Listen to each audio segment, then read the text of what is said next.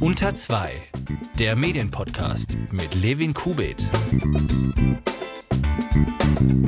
Hallo und herzlich willkommen zur 50. Ausgabe von Unter 2 und ein besonders herzliches Willkommen an all die neuen HörerInnen, die seit der vergangenen Jahresrückblicksausgabe mit dabei sind. In dieser Folge schauen wir uns den D-Spie an. Das ist zumindest der Vorschlag von Nies Bokelberg auf Twitter als Alternativabkürzung für Spon. Denn der Spiegel Verlag hat Spiegel Online am vergangenen Mittwoch beerdigt, zumindest wenn es um den Namen geht. Stattdessen treten Print und Online nun unter einem einheitlichen Namen auf, der Spiegel. Geändert hat sich aber nicht nur das, sondern auch der technische Background und die optische Gestaltung der Website. Mit dem neuen Design verabschiedet sich der Verlag von der teils altmodisch wirkenden Optik und den zusammengeflickten Funktionen. In der heutigen Ausgabe von Unter 2 werden wir uns den großen Relaunch des Spiegels sowohl vor als auch hinter den Kulissen anschauen. Bevor wir hier eintauchen, aber noch kurz Werbung in eigener Sache. Wenn euch Unter 2 gefällt und ihr mehr ermöglichen wollt, könnt ihr Unter 2 via Steady unterstützen. Auf steady.com slash unter 2 gibt es vier verschiedene Pakete. Von der kleinen HörerInnenunterstützung bis zur riesigen HörerInnenunterstützung und damit ermöglicht ihr Unter 2 weiter voranzubringen.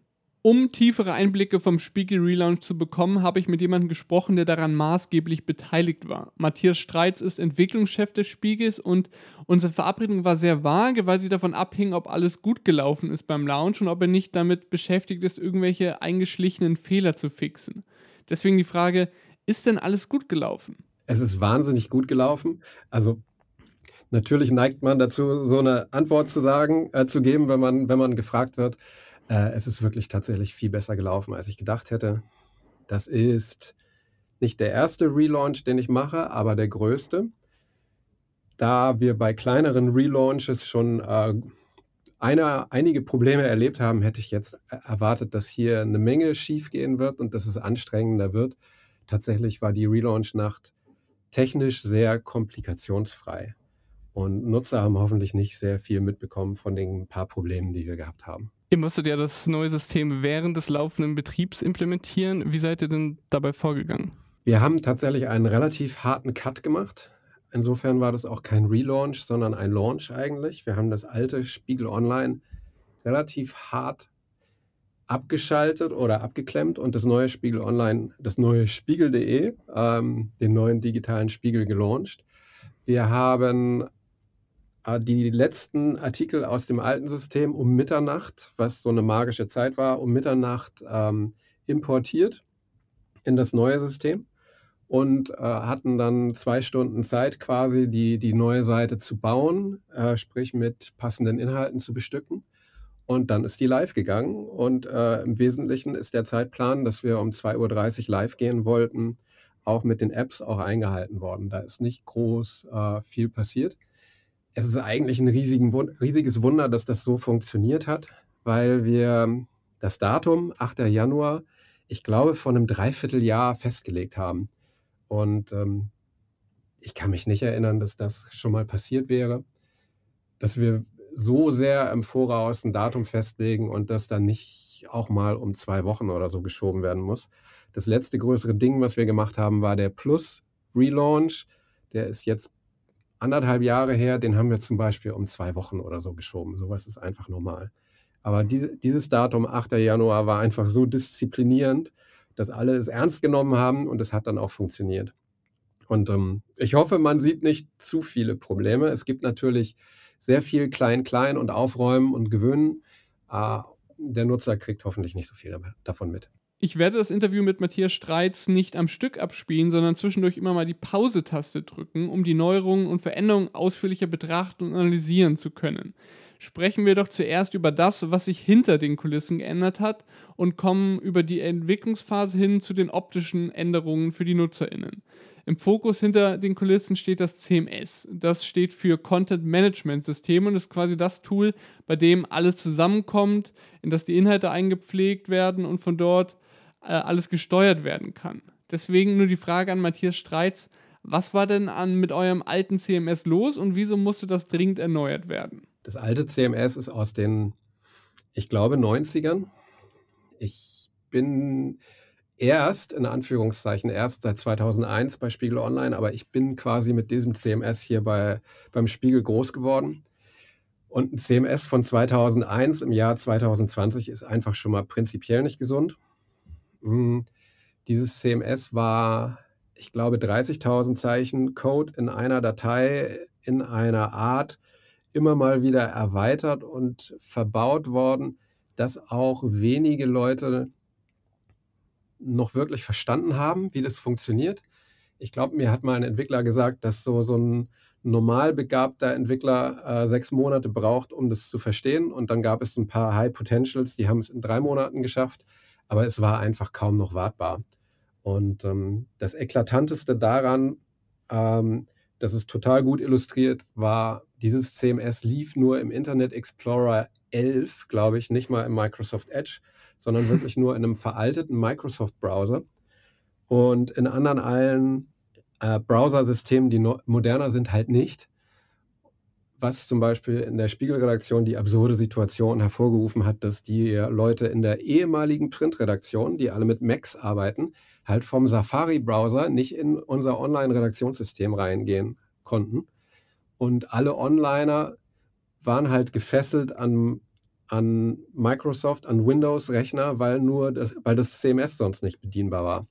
Und unser neues CMS ist einfach viel kleiner, viel agiler, ähm, viel besser pflegbar und läuft auf allen Plattformen und äh, würde auch zur Not auf dem Handy laufen, wenn man mal was ganz Akutes re äh, reparieren oder korrigieren möchte. Und was kann das äh, neue CMS jetzt mehr? Das neue CMS ist wartbar, es ist ähm, schnell einsatzfähig, es ist, äh, hat eine ganz andere Art, Daten zu verwalten, sodass wir schneller redesignfähig wären, zum Beispiel in der Zukunft. Das alte CMS war so sehr verstrickt mit dem Spon-Layout, das wir hatten, dass man eigentlich nur beides zusammen modifizieren konnte, was dazu geführt hat, dass wir eigentlich keinen guten Relaunch machen konnten, ähm, weil das CMS so kompliziert war. Jetzt ist es stärker entkoppelt und äh, wir hätten eine gute Möglichkeit, ein radikales Redesign schon im nächsten Jahr oder in diesem Jahr nochmal zu machen, äh, ohne dass wir richtig fundamental an das CMS rangehen müssen. Das neue CMS, also machen wir natürlich nicht, weil wir machen jetzt Korrekturen, aber an sich haben wir uns ja gut überlegt, was wir da tun. Ähm, das neue CMS hat auch den Vorteil äh, beim Export unserer Inhalte auf andere Plattformen. Also wenn zum Beispiel ähm, Apple News mal richtig offiziell nach Deutschland käme oder wenn sowas wie Instant Articles oder AMP nochmal passieren würde, wäre es mit dem neuen CMS sehr viel leichter, diese Inhalte zu den Plattformen zu schaffen, als das vorher mit unserem Content Entry 62 war, wie es hieß.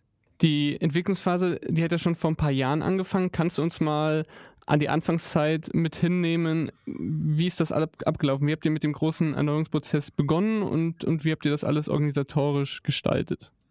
Das wird jetzt relaunched, das Buch, wenn du so fragst. Also dazu kann man relativ lang was sagen. Äh, tatsächlich verfolgt mich das Thema schon so ein bisschen seit Jahren. Wir haben 2015 schon mal den Punkt gehabt, wo wir gesagt haben, wir müssen relaunchen, wir müssen responsiv werden äh, im Lichte der mobilen Revolution.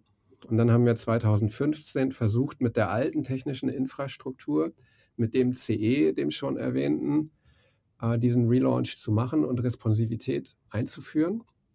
Das ist tatsächlich gescheitert, äh, weil da haben wir dann eingesehen, final eingesehen, dass das System, das wir hatten, nicht hinreichend reformfähig ist. Und wir äh, haben dann nur einen kleinen Relaunch gemacht, 2016, an den erinnert sich überhaupt niemand wahrscheinlich, hm, weil das wirklich nur ein Redesign war, wo wir ein bisschen Farbe aus der Seite rausgenommen haben und Weißraum vergrößert, was man so gemacht hat. Aber die gesamte technische Infrastruktur dahinter und das Redaktionssystem sind gleich geblieben. Und ähm, wir haben sehr viele Dinge gemacht. Wir haben zum Beispiel intern ähm, ein neues Entwicklerteam eingesetzt, nämlich die Spiegel Tech Lab, die hier bei uns im Haus sitzt, aber die eigentlich eine eigene GmbH ist. Und ähm, die Spiegel Tech Lab war quasi der technische Pionier dieses Relaunches und hat das neue Redaktionssystem ähm, beschafft, die ähm, ganze technische Infrastruktur durchdacht mit den anderen Komponenten, denn Redaktionssystem ist ja nur, natürlich nur eines davon. Da sind noch sehr viele andere Einzelteile beteiligt. Und äh, die TechLab hat die alten Artikel vom alten System in das neue migriert und so. Sehr viele Tasks bei denen. Das war so ähm, das technische Fundament des Relaunches. Und dann gibt es ähm, noch andere Prozesse, die äh, parallel gelaufen sind, die dann tatsächlich äh, auch redaktioneller Art gewesen sind. Der richtige redaktionelle Relaunch-Prozess hat vor zwei Jahren und ein paar Monaten erst begonnen, wo wir so eine äh, Explorationsphase hatten, wo wir äh, in einem relativ offenen Prozess äh, auch Persona-Prozess uns überlegt haben, wer sind wir eigentlich, wer wollen wir sein, was ist unsere Produktvision. Ähm, wir haben dann ähm, einen Prozess gehabt, wo wir, wo wir externe Designagenturen haben pitchen lassen. Das waren insgesamt vier, die uns Designideen vorgestellt haben und auch vorgestellt haben, wie sie uns beim Prozess, beim Durchleiten durch diesen Relaunch unterstützen würden. Das hat dann Make Studio aus Hamburg gewonnen, äh, eine tolle kleine Agentur, die schon Bento gemacht hat. Die hat dann das Designsystem erarbeitet in einem äh, äh, auch über Monate hinweg, sodass ähm, vor wiederum einem Jahr und ein paar Monaten das Design eigentlich gestanden hat. Ähm, das grobe Design für die Homepage, das äh, hat tatsächlich äh, Steffen Klussmann, als er sein Amt übernahm, Ende, wann war es, 2018, relativ frisch gesehen. Das ist schon relativ lange feststehend. Das wurde dann runtergebrochen auf jede einzelne Komponente, die so eine Website hat, was halt viele hunderte sind. Mm, und parallel dazu wurde dann der, der Entwicklungsprozess in den Feinheiten von, von der TechLab gemacht. So, ähm, aber insgesamt hat das Ganze äh, zwei Jahre und ein bisschen gedauert, was für so einen Relaunch nicht übertrieben viel ist, aber natürlich äh, wäre es toller, sowas noch schneller machen zu können. Aber ich bin eigentlich ganz happy damit, dass es in zwei Jahren und ein bisschen durchgegangen ist. Ihr habt ja für die Entwicklung auch typische Leser und Leserinnen definiert, aus mhm. deren Sicht ihr dann versucht habt, auf die Produkte zu schauen. Wie werdet ihr das weiter nutzen? Ja, das war, also generell haben wir ähm, erstmals systematisch angefangen, uns auch ex, externen Input zu holen und stärker mit Agenturen zu arbeiten. Ich habe mit äh, Make Studios schon äh, angesprochen, vorherige Relaunches hatten wir vom Design her in-house gemacht. Ähm, in-house war natürlich hier auch beteiligt, aber mit externer Hilfe. Wir haben gleichzeitig einen Persona-Prozess angestoßen ähm, mit der Firma Kobold, die uns ähm, dabei geholfen hat, äh, verschiedene Personas zu entwickeln von typischen Lesern, die wir haben. Eine typische Persona, Person, die wir haben, ist zum Beispiel Christian, ich glaube 44, wohnt in Hannover.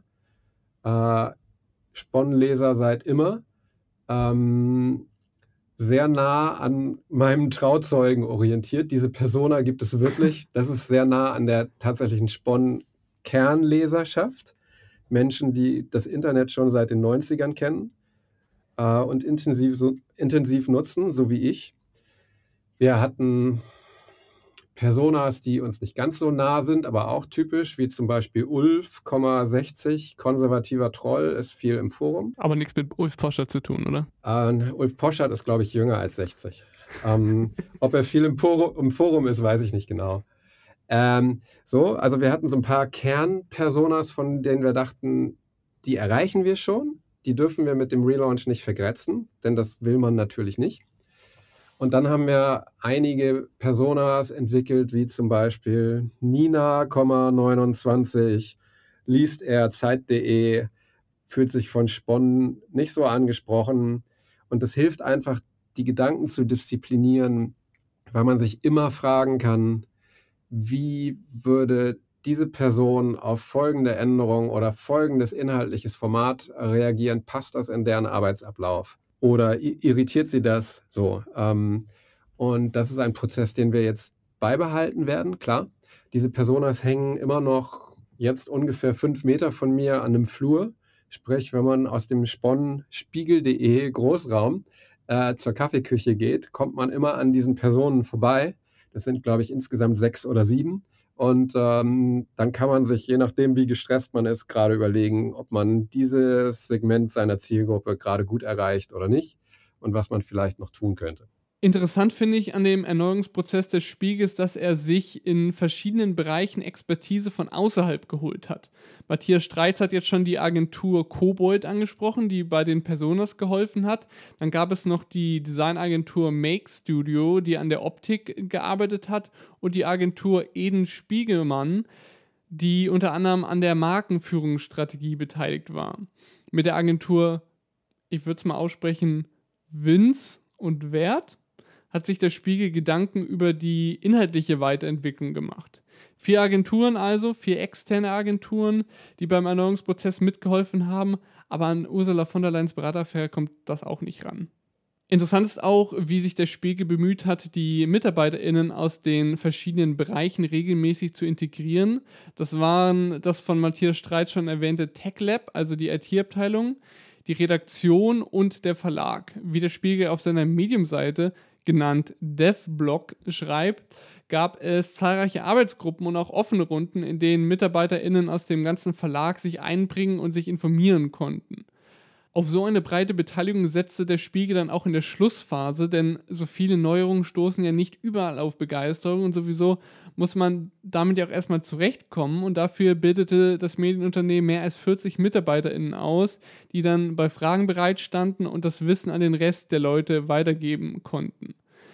Wen dieser interne Erneuerungsprozess besonders interessiert, der findet auf der Medium-Seite des Spiegels einen Haufen an mehr Details. Dort wurde das Vorgehen schon in den Monaten davor recht ausführlich dokumentiert und das verlinke ich euch natürlich in den Show Notes.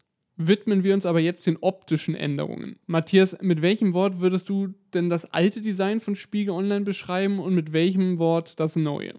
Ja, ich bin, ich konnte das alte Spiegel.de tatsächlich irgendwann auch nicht mehr sehen. So. Ein Wort, Matthias. Ein Wort. Ähm, na, ich hätte jetzt sowas wie altmodisch gedacht oder so. Ähm, ich fand, das alte Spon-Design sah halt schon aus wie Nullerjahre, wie das Web so angefangen hat. Ähm, nicht edel genug. Ähm, ja, also, das waren, jetzt, das waren jetzt viele Wörter. Das waren viele Wörter, ne? Also ich würde dich wahrscheinlich auf überholt oder altmodisch oder so festlegen. Mhm, beim ähm, neuen? Zumindest ist es zeitgemäß. Ich finde es sehr edel. Ich finde es sehr bildstark. Das Ziel ist, dass es wertiger sein soll gleichzeitig aber übersichtlich. Das sind jetzt wieder viele Worte, aber so, das, zu, zu dem neuen Layout fallen mir höflichere Adjektive ein als zu dem alten. Ähm, ich habe jetzt die letzten Monate damit verbracht, jeden Tag immer auf das eine zu gucken, das live war, und auf das andere, das live gehen soll. Und ähm, obwohl so neue Layouts auch immer dazu führen, dass man ein bisschen fremdelt und sich noch nicht zurechtfindet, äh, liebe ich jetzt das Neue und ähm, konnte das Alte wirklich nicht mehr sehen und bin froh, dass es weg ist. Und ähm, ich hoffe, dass das all unseren Nutzern dann auch demnächst so gehen wird. Ähm, da ist natürlich ja, von bis dabei ähm, viele, die auch das Alte vermissen und andere, die ähm, denen sofort einleuchtet, was wir da gemacht haben. Kannst du mal erklären, welche Änderungen auf was abziehen? Wenn man, ich muss mir jetzt disziplinieren, nicht anfangen, anzufangen zu tippen und äh, die Seite aufzurufen. Ich versuche. ähm, das Eklatanteste ist natürlich die Markenführung, wenn du reinkommst. So, es heißt nicht mehr Spiegel Online, sondern es heißt spiegel.de. Das hat mir am Anfang und ähm, mir fiel es am Anfang äh, auch schwer. Es fiel natürlich der Online-Redaktion auch so ein bisschen schwer, vielfach von dem Namen Abstand zu nehmen. gleichzeitig ist das ja ein Schritt, den viele Medien schon gegangen sind und der auch logisch ist. Wir haben irgendwann mal sortiert und visualisiert, mit wie vielen verschiedenen Marken und Submarken wir nach draußen vertreten waren früher. Das war ein sehr unübersichtlicher Chart äh, mit sehr viel Typosalat. Und äh, insofern, der erste Schritt war erstmal die Marken, ähm, die Markenbotschaft zu vereinheitlichen und zu sagen, das ist auch spiegel.de. Da kann man jetzt viel reinlesen, auch berechtigterweise. Hinter der Umbenennung in spiegel.de steckt natürlich auch schon so ein bisschen eine Idee, dass das Geschäftsmodell, in dem wir am stärksten wachsen, Abo ist und nicht unbedingt Vermarktung. Und dass wir es deswegen für vorteilhaft halten, auch digital und im Web äh, uns wieder stärker auf die Stärken der Dachmarke zu konzentrieren das hat sicherlich auch damit zu tun. Denn Spiegel Online war halt tatsächlich eher lange auch eine, eine Seite aus der Klickjournalismus-Ära, ähm, ganz am Anfang zumindest, und hat sich schon im, dann sehr schnell in eine sehr große Redaktion entwickelt, die auch sehr viel Hintergrund und Tiefe hatte, aber so Elemente von Klick, Journalismus und Fotostrecken waren da halt immer noch dabei. So, das sind so, ist so ein bisschen Background zu der Markenumbenennung. Wenn man dann die Homepage weiter runter scrollt, oder man muss gar nicht weit scrollen, sieht man zum Beispiel ein Element, das sind diese Themenblöcke, äh, die wir jetzt stärker hervorheben im Layout, wo wir halt Inhalte, die zusammengehören, auf so eine Kachel stellen die als solche erkennbar ist, mobil und im Web, wo wir halt zeigen wollen, wir haben sehr viel Tiefe und Kontext und es lohnt sich da einzusteigen. Und es ist nicht nur eine News-Seite, sondern auch eine Analyse- und Magazinseite. Und vielleicht ist es auch dann angemessen, sich dafür einzuloggen oder ein Abo abzuschließen. Das ist so ein bisschen ein Gedankengang hinter dieser Schaffung von Themenblöcken. Wobei wir das Schnelle von Altenspiegel Online und die News, News, News natürlich auch noch bewahren wollen. Also Tempo und Tiefe gleichermaßen äh, sollen sich in diesem Layout widerspiegeln. Was waren denn Bereiche, für die ihr lange rumprobieren musstet, um eine Lösung zu finden? Und für welche war diese Lösung ganz schnell parat? Wo mussten wir lange herumprobieren? So richtig gequält haben wir uns, glaube ich, ähm, eher mit technischen Dingen, ehrlich gesagt. Ähm, das willst du wahrscheinlich jetzt nicht hören, weil es langweilig ist. Aber so die, Artik die alten Artikel von äh, zweieinhalb Jahrzehnten rüber zu migrieren in das Neue, das war ein unfassbarer Pain. Ähm, weil die in un unterschiedlichsten Formaten vorlagen und gerade so Sonderformate wie interaktive Grafiken oder Storytellings die rüber zu retten in einem halbwegs automatisierten Prozess, wo man das nicht alles nochmal neu layouten muss, in das neue Design, war etwas, wo sich die Technik äh, bis zum Schluss mit gequält hat und wir mussten dann doch viele Inhalte auch händisch migrieren und nicht automatisch. So, und ähm, wir haben uns schon hm, wir haben uns schon gequält mit der Produktvision, also so bis wir überhaupt äh, definiert hatten, was ist die Produktvision, die wir vorstellen wollen an die vier Designagenturen, die dann gepitcht haben, damit die wissen, was für ein Layout sollen sie überhaupt bauen, in welche Richtung geht es. Da haben wir länger diskutiert im Sinne von drei, vier Monate, bis wir, bis wir dann Sätze hatten, mit denen wir uns wohlgefühlt haben. Und ähm, was uns vielleicht auch immer noch begleitet und schwerfällt, ist tatsächlich ähm, diesen Spagat zu machen von News und gleichzeitig Hintergrund. Denn wir wollen ja explizit beides, das sagte ich, Tempo und Tiefe. Und das in einem Layout abzubilden, ist nicht ganz trivial. Denn wenn man zu viele von diesen Hintergrundstücken und äh, 5000 Zeichen plus Texten auf die Seite räumt, äh, verliert die Seite natürlich an Tempo. Ähm, die alten Leser, die, die äh, einfach mal für den schnellen Überblick auf Spiegel Online gegangen sind, wollen wir natürlich nicht verlieren und nicht vergrätzen. Ähm, gleichzeitig wollen wir halt zeigen, dass wir mehr haben als nur Nachrichten. Und ähm, das begleitet uns eigentlich immer noch, weil wir uns darüber Gedanken machen, jeden Tag, wenn wir die Seite bauen, wo wir auch nachdenken, hm, morgens, mittags, abends, wie müssen wir sie vielleicht unterschiedlich bauen und Nachrichten und Analysen unterschiedlich gewichten. Hatten wir vorher auch schon so ein bisschen diese diese Problematik, die hat sich noch mal, hm, vergrößert, diese Herausforderung oder diese tolle Chance, wo man halt versucht, einerseits äh, einerseits schnelle Newsleser glücklich zu machen, andererseits aber auch den Abobestand wachsen zu lassen. Optisch hat sich auf jeden Fall eine Menge geändert. Schauen wir uns das mal an.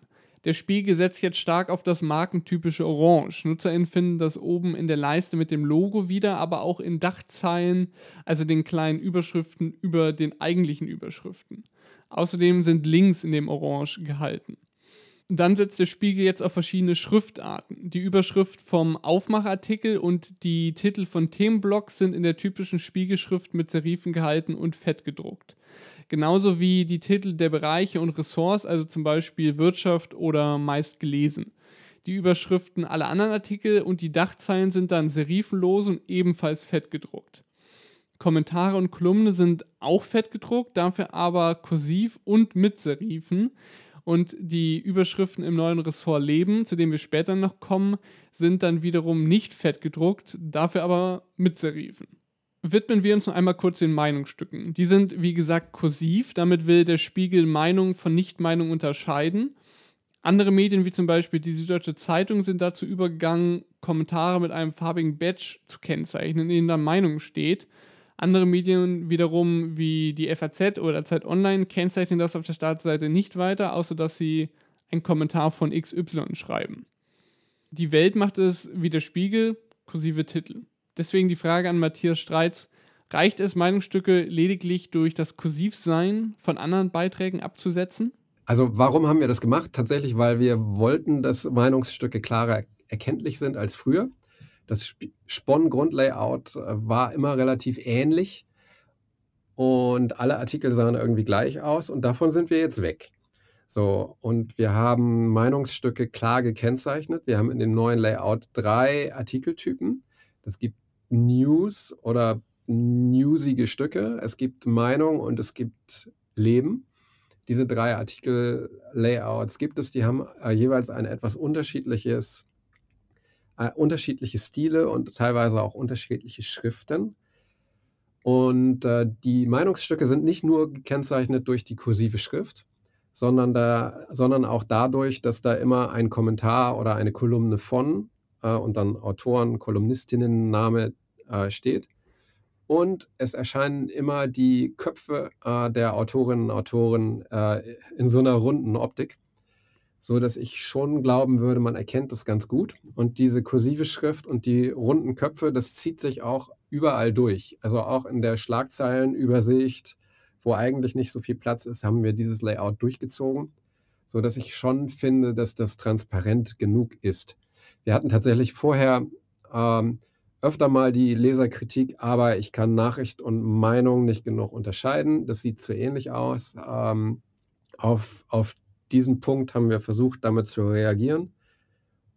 Ich hoffe, wir haben es damit eingelöst. Also wenn du recht hast und es ist immer noch nicht klar genug, werden wir vielleicht an den Punkt kommen müssen, es nochmal klarer zu machen.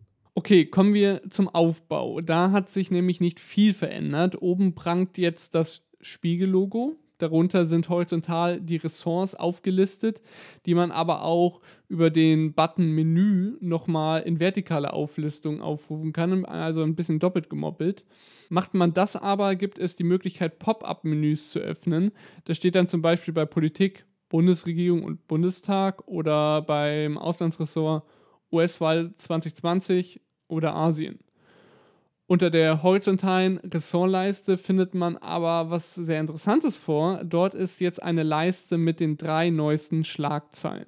Mehrraum bekommen mit dem neuen Design auch Themenblöcke. Der Spiegel sammelt hier mehrere Texte zu einem Thema. Bei Spiegel Online war das zwar auch möglich, aber hier war nur ein Artikel groß darstellbar und die weiteren Artikel waren nur mit Titel darunter gelistet.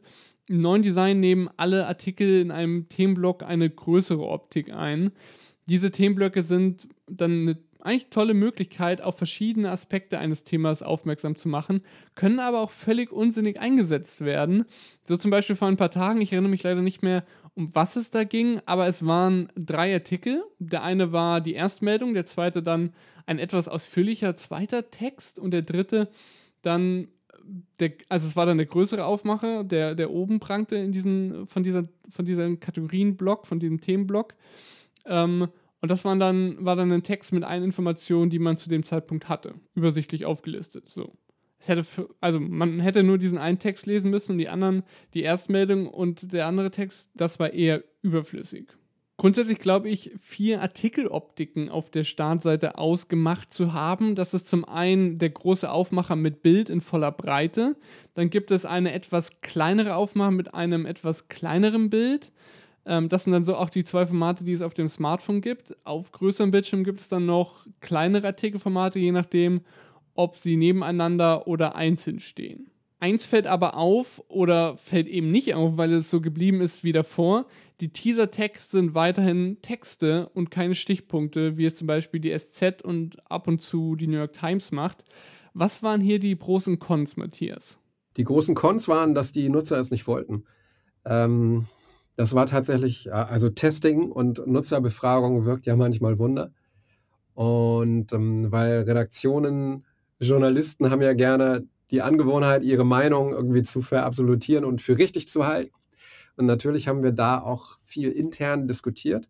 Und dann gab es das interne Lager, das sagte so, der klassische Vorspann ist richtig. Und dann gab es das interne Lager, das gesagt hat, aber Nutzer wollen das übersichtlicher und die wollen Spiegelstriche mit den Kernaussagen des Artikels statt eines Teasers. Und dann haben wir eine Umfrage gemacht ähm, und raus kam, dass Leute tatsächlich das, das Teaser-Layout präferiert haben. Und äh, so, dass wir jetzt die technische Möglichkeit haben, so Bullet Points zu machen auf Artikelebene.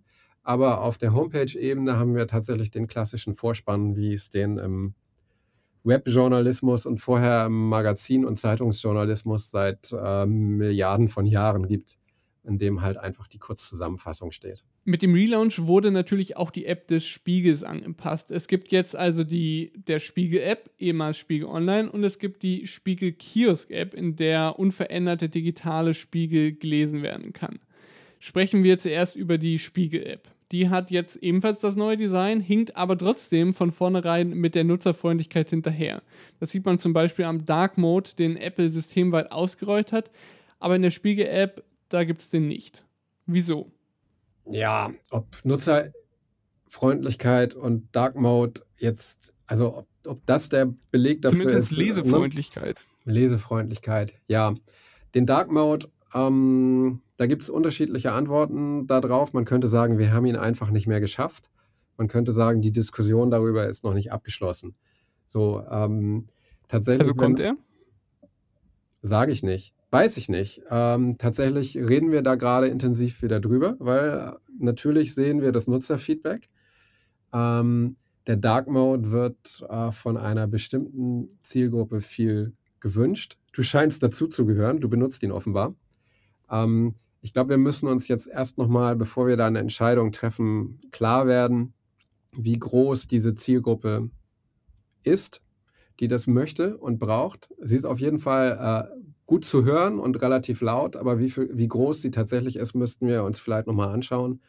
Es ist technisch nicht so ganz trivial, weil du halt nicht einfach einen Knopf umschaltest und dann ist alles dunkel und schwarz und invertiert, sondern man muss tatsächlich eigentlich die Webseite nochmal neu bauen dafür und ein extra Design dafür machen und jedes einzelne Element nochmal invertieren.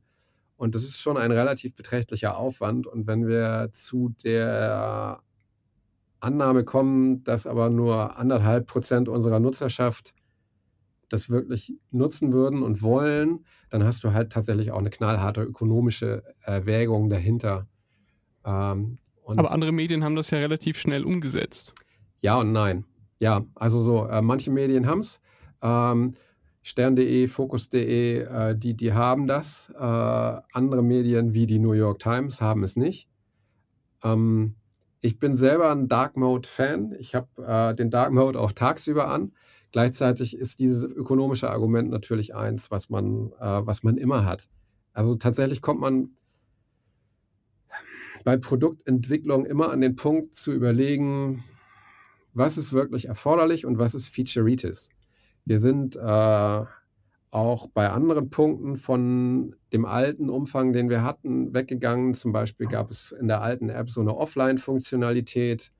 Pack and Go hieß die, die gab es seit 2011, also seit Anbeginn der App. Man konnte jeden Artikel auch abspeichern und offline verfügbar haben.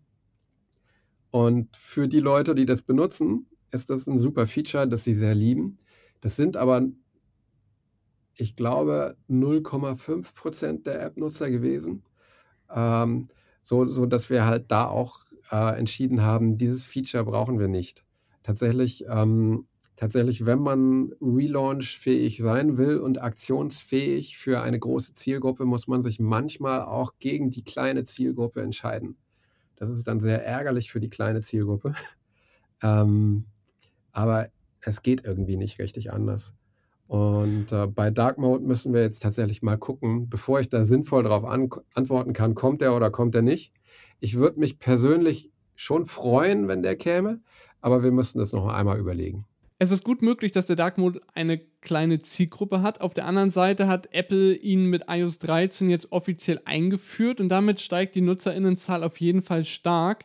Zudem in Deutschland Konkurrenzmedien wie die FAZ oder die SZ ihn schon implementiert haben und die FAZ hat sogar den Aufwand nicht gescheut, eine Browser-Unterstützung für den Dark Mode zu entwickeln, was überhaupt nur sehr wenige Webseiten haben.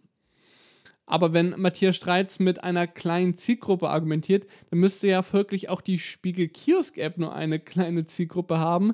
Die ist vom Redesign komplett unverändert geblieben und das letzte größere Update ist vier Jahre her. Deswegen die Frage an Matthias Streitz. Fahrt ihr die Kiosk-App aufs Abstellgleis oder wird die demnächst ebenfalls aufgefrischt? Die Kiosk-App ist schon sehr wichtig und das ist auch keine kleine Zielgruppe, weil ähm, die immerhin von 30.000 Leuten benutzt wird jede Woche.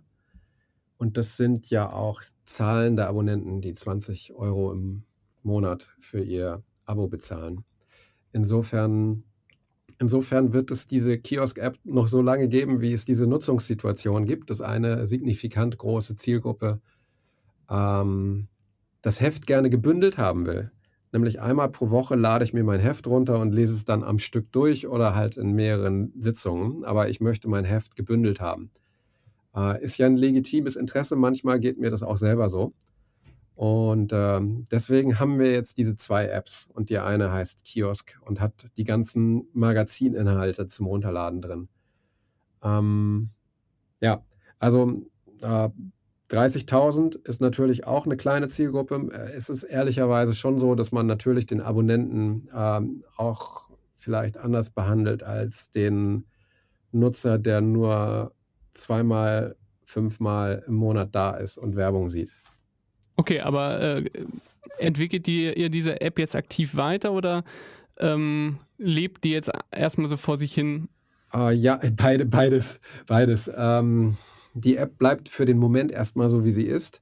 Uh, sie basiert auch auf einer technischen Infrastruktur, die eigentlich nicht mehr so ganz auf Stand ist. Du sagst selber, das ist ähm, vier Jahre alt, nicht schrecklich alt, aber äh, schon so ein bisschen äh, in die Jahre gekommen.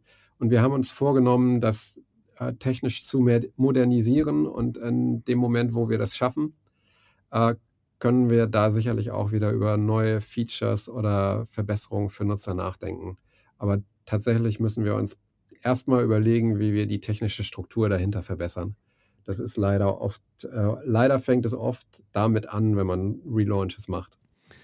Wechseln wir aber nochmal zur ehemaligen Spiegel Online-App, denn hier hat sich einiges am Aufbau getan. Es gibt jetzt nämlich fünf Bereiche und zwar einmal natürlich die Startseite, dann Video, Spiegel Plus, Audio und für mich.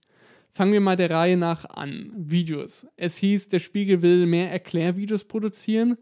Soll das dann in die Richtung gehen, wie das Addendum in Österreich macht?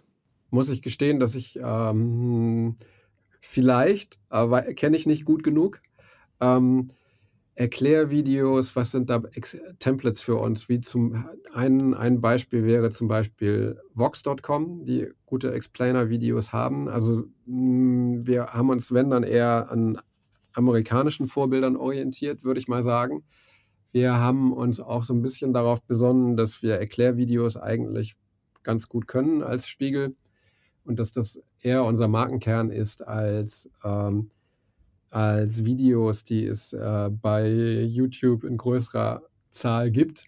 Also, es gibt weniger Videos jetzt, wo Haie irgendwas auffressen oder oder Wale irgendwo stranden und so und tatsächlich mehr Explainer-Videos oder mehr Videos, wo Korrespondenten einen komplizierten Sachverhalt prägnant er erklären. Also, so wenn wenn Vorbilder, dann, äh, haben wir eher nach Amerika geguckt und auf das, was wir selber mutmaßlich ganz gut können. Und welche Rolle spielt dann hier die Redaktion von Spiegel TV? Die Redaktion von Spiegel TV, ähm, ist, äh, bei bei Bewegtbildprozessen natürlich immer mit eingebunden und, ähm, sie ist äh, sie ist dabei und noch so ein bisschen extra, ehrlich gesagt, äh, denn, äh, in dem großen Reformprozess, den wir haben in unserer Spiegelgruppe, haben wir erstmal den Fokus darauf gelegt, die die ehemalige Printredaktion und die ehemalige Online-Redaktion zu vereinen. Und, ähm, Spiegel TV war in gewisser Weise noch nicht dran. Also, so das wäre auch sehr viel auf einmal gewesen. Wir wir machen ja jetzt gerade in anderthalb Jahren sehr viel Reformen, die man vielleicht auch in den vergangenen 15 Jahren hätte schon hätte machen müssen oder können. Und natürlich ist es dann vielleicht auch komisch, wo man Spon und Spiegel vereint, dass dann Spiegel TV noch extra dasteht. Dafür gibt es auch Gründe. Im Moment ist das noch so, ähm, wahrscheinlich auch absehbar erstmal so. Hm, es gibt schon Schritte in Richtung, äh, Zusammenarbeit sowieso in Schritt äh, in Richtung Vereinigung. Zum Beispiel teilen sich der Spiegel und Spiegel TV jetzt den YouTube-Kanal, der ja auch mit relaunched worden ist. Also, das geht schon äh, geht schon alles in die Richtung, dass die Redaktionen des Hauses, äh, zusammenstehen und zusammenrücken. Okay, der nächste Tab ist Spiegel Plus, aber hier gibt es einfach nur Spiegel Plus Artikel und ich glaube, da gibt es nicht mehr Ja. zu sagen, oder? Ja, das, was ich dazu erzählen könnte, ist vielleicht, äh, na ja, für für Medienblase vielleicht schon interessant. Tatsächlich war es auch so, dass Spiegel Plus-Inhalte noch mal aus einem extra Redaktionssystem kamen. Äh, das war Statemic 2. Ähm, so, wir haben die Online-Inhalte aus 2 verschiedenen Redaktionssystemen gemacht, je nachdem, ob sie frei oder Plus waren. Das war natürlich ganz großer Quatsch. Und, ähm, jetzt ist es eins. Also, Spiegel Plus-Inhalte und Spiegel.de-Inhalte, die frei sind, äh, kommen aus einem CMS und das ermöglicht uns perspektivisch halt relativ viel. So, aber das ist die die technische Backstory. Inhaltlich hat sich da zum Beispiel was getan dadurch, dass wir jetzt das Leben-Ressort haben. Ähm, Zu dem komme ich später noch. Okay, äh, das natürlich sehr viel Plus-Inhalte beisteuert, die man da auch findet, ne?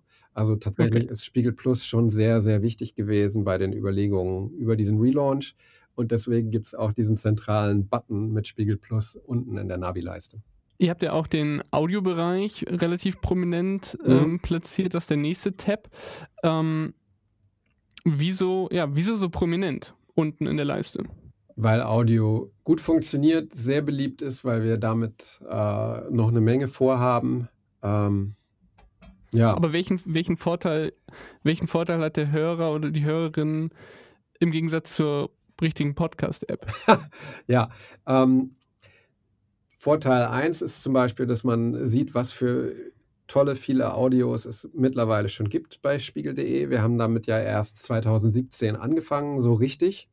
Ähm, nachdem wir in den Nullerjahren schon mal einen Podcast hatten, äh, so richtig gibt's das Podcast-Programm erst wieder seit 2017 mit dem Start von Stimmenfang. Und seitdem sind da ja sehr viele Podcasts dazugekommen und, ähm, dieser Tab ermöglicht einem halt, all diesen Content zu finden an einer zentralen Stelle, äh, der die es vorher nicht so richtig gab auf der alten spiegel.de Seite. Wollt ihr das auch nutzen, um 'ne Bezahlschranke irgendwie vielleicht mal dort zu platzieren für Podcasts? Für Audio? Ähm, ich glaube jein. Ähm, es gibt schon jetzt 2 Welten in Audio. äh, und die eine ist frei und die andere ist Pay. Und ich glaube, das bleibt so. Also auf keinen Fall werden wir alle Audioinhalte bepreisen, weil wir bepreisen ja auch nicht alle Textinhalte. Das wäre Quatsch. Aber dass es da beides geben wird, ist schon eine richtige Annahme. Aber das ist auch jetzt schon so. Denn wir haben die freien Podcasts, die werbefinanziert sind. Stimmenfang, Netzteil, Sascha Lobo und so weiter. Und wir haben aber auch seit über zwei Jahren Sagen, was ist, dass wir mit Audible, für Audible produzieren, das aber auch bei Spiegel Plus findbar ist. Und wir haben auch schon seit relativ langer Zeit eingelesene Spiegeltexte, die es bei Spiegel Plus und in der Magazin-App gibt. Und die sind jetzt schon Pay. Also so dieses Freemium-Modell, manche Inhalte sind werbefinanziert und andere sind abopflichtig, gibt es da jetzt schon.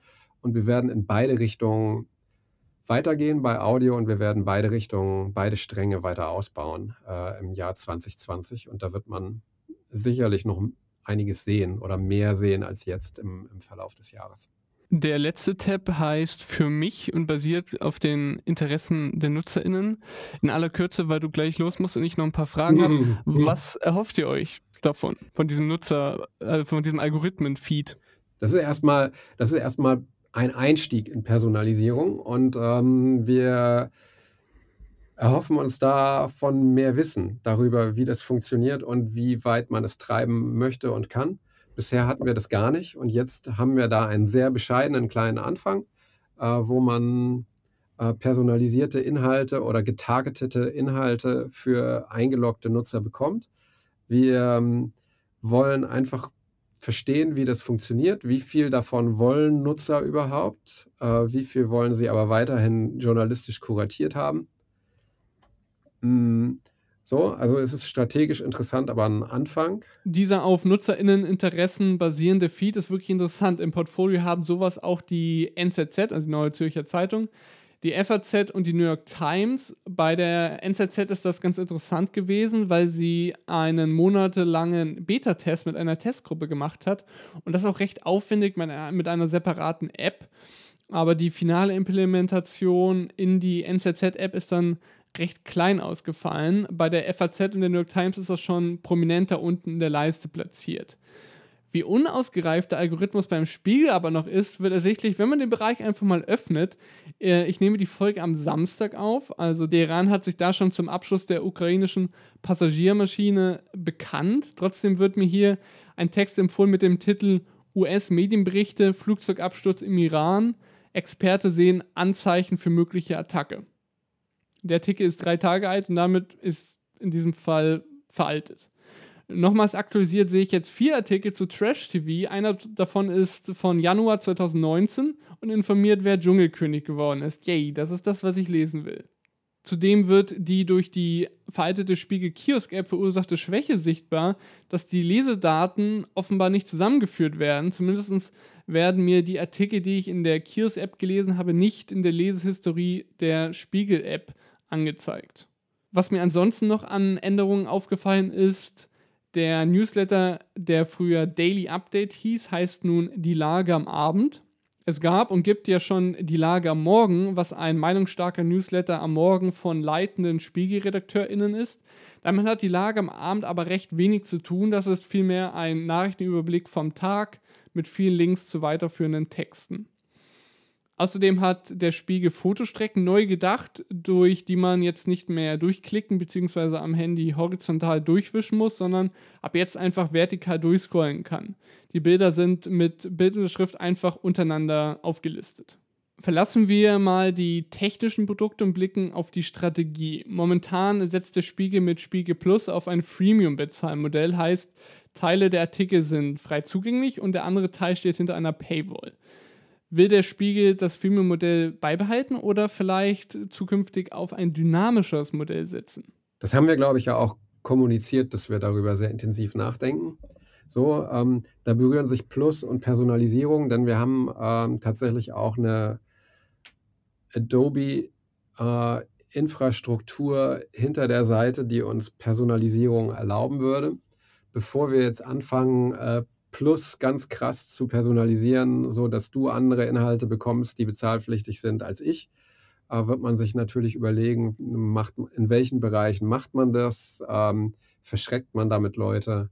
Aber das ist auf jeden Fall ein äh, sehr spannendes Feld, wo ja auch, ähm, wo ja auch bestimmte Websites äh, gute Erfahrungen damit gemacht haben. Wall Street Journal zum Beispiel ist so ein Paradebeispiel für Dynamic Paywall, aber natürlich eine Seite, die so ein bisschen ein anderes Profil hat als wir. In Deutschland wäre da noch ein Beispiel Zeit Online. Aber ähm, ein Ziel, was ihr beschrieben habt, ist auch, dass ihr den Anteil der eingeloggten NutzerInnen erhöhen wollt. Mhm. Wie wollt ihr denn das erreichen? Wir machen das im Moment auf, äh, auf eine sehr softe Art und Weise, nämlich äh, indem wir versuchen, solche Login-Vorteile zu betonen. Also, dass man zum Beispiel, wenn man sich einloggt, diesen personalisierten Bereich bekommt, der wahrscheinlich dann auch noch ein bisschen größer und attraktiver wird. Und dann schauen wir mal, wie weit wir damit kommen ähm, dass Leute tatsächlich in, in den Login-Bereich reingehen. Äh, wir haben das tatsächlich auch über Jahre nicht so wahnsinnig verfolgt. Eigentlich keine News-Seite hat das so wahnsinnig verfolgt und haben eine relativ niedrige Login-Quote von, ich glaube, 0,5 Prozent oder so. Nagel mich nicht fest. Es ist nicht doll. Wenn wir das überhaupt schon mal signifikant gesteigert kriegen, im Sinne von erstmal verdoppeln und dann vervierfachen und so weiter, haben wir schon mal einen Anfang geschafft. Also das sind ähm, so, so, so Punkte wie Plus, würde ich sagen, oder Leben sind größere Aufschläge und dann gibt es Dinge, die so zarte Anfang, Anfänge sind auf der Relaunch-Seite wie Personalisierung und Login, wo man aber bestimmt in den nächsten Jahren noch sehr viel ausbauen wird. Die Redaktion von Online und Print, die sollen sich ja auch immer mehr verzahnen. Was ist denn da der Stand der Dinge?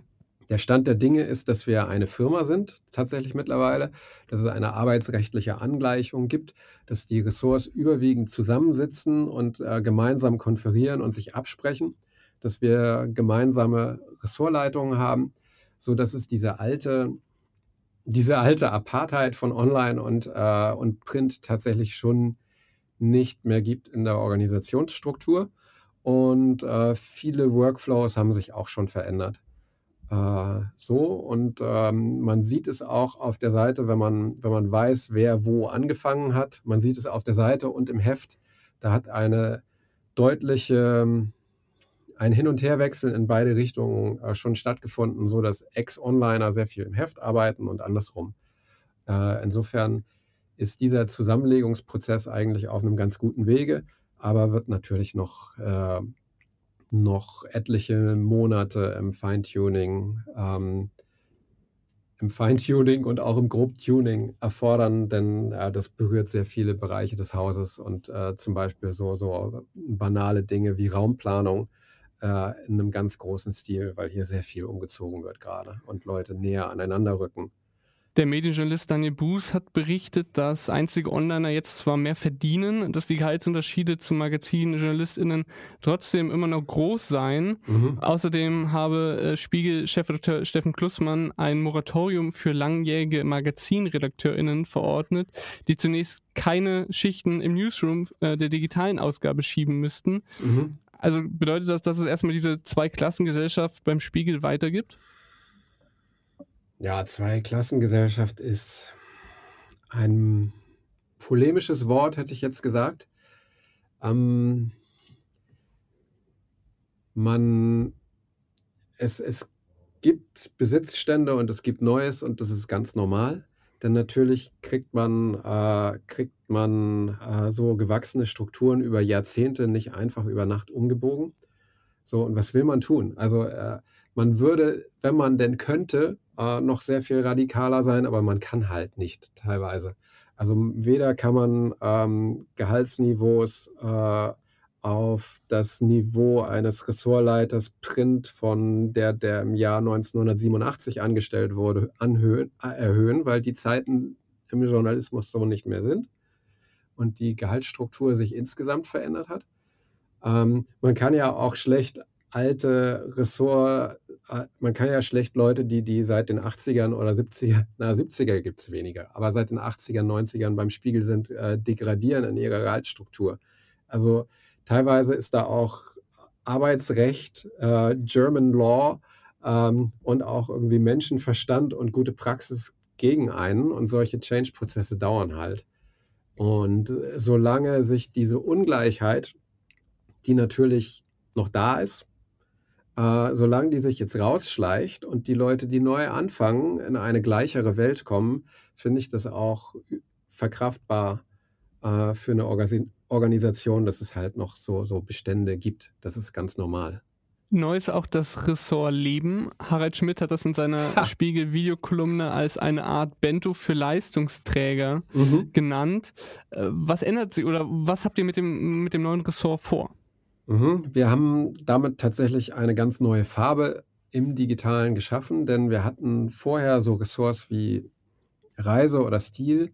Wir hatten aber so magazinige Inhalte, die es eher so in Zeitmagazin, Süddeutsche Magazin gab, nicht so richtig mit einer digitalen Heimat versehen. Und ähm, dieses Ressort haben wir, haben wir geschaffen, weil wir tatsächlich da eine journalistische Lücke hatten, würde ich mal sagen, die das Heft auch hat, weil das Heft hart politisch ist, viel oder härter in seinen Thematiken. Und diese, diese lebensnäheren, servicigeren Dinge ähm, gibt es da jetzt digital. Und äh, wir haben uns ein bisschen gefragt, warum wir das vorher nicht hatten. Also es, es sieht gut aus, es wird sehr gerne gelesen, äh, es konvertiert gut, es klickt gut. Ähm, also ja, ich glaube, dieses Ressort kann, wenn es, wenn es gut läuft, äh, eine ganze Menge schaffen und es sieht auch ganz äh, gut aus, dass das klappen wird. Der Spiegel beschreibt das neue Ressort so, dass es sich Themen aus dem Leben widme, den großen und kleinen Fragen rund um Familie, Gesundheit, Psychologie, Reise und Stil.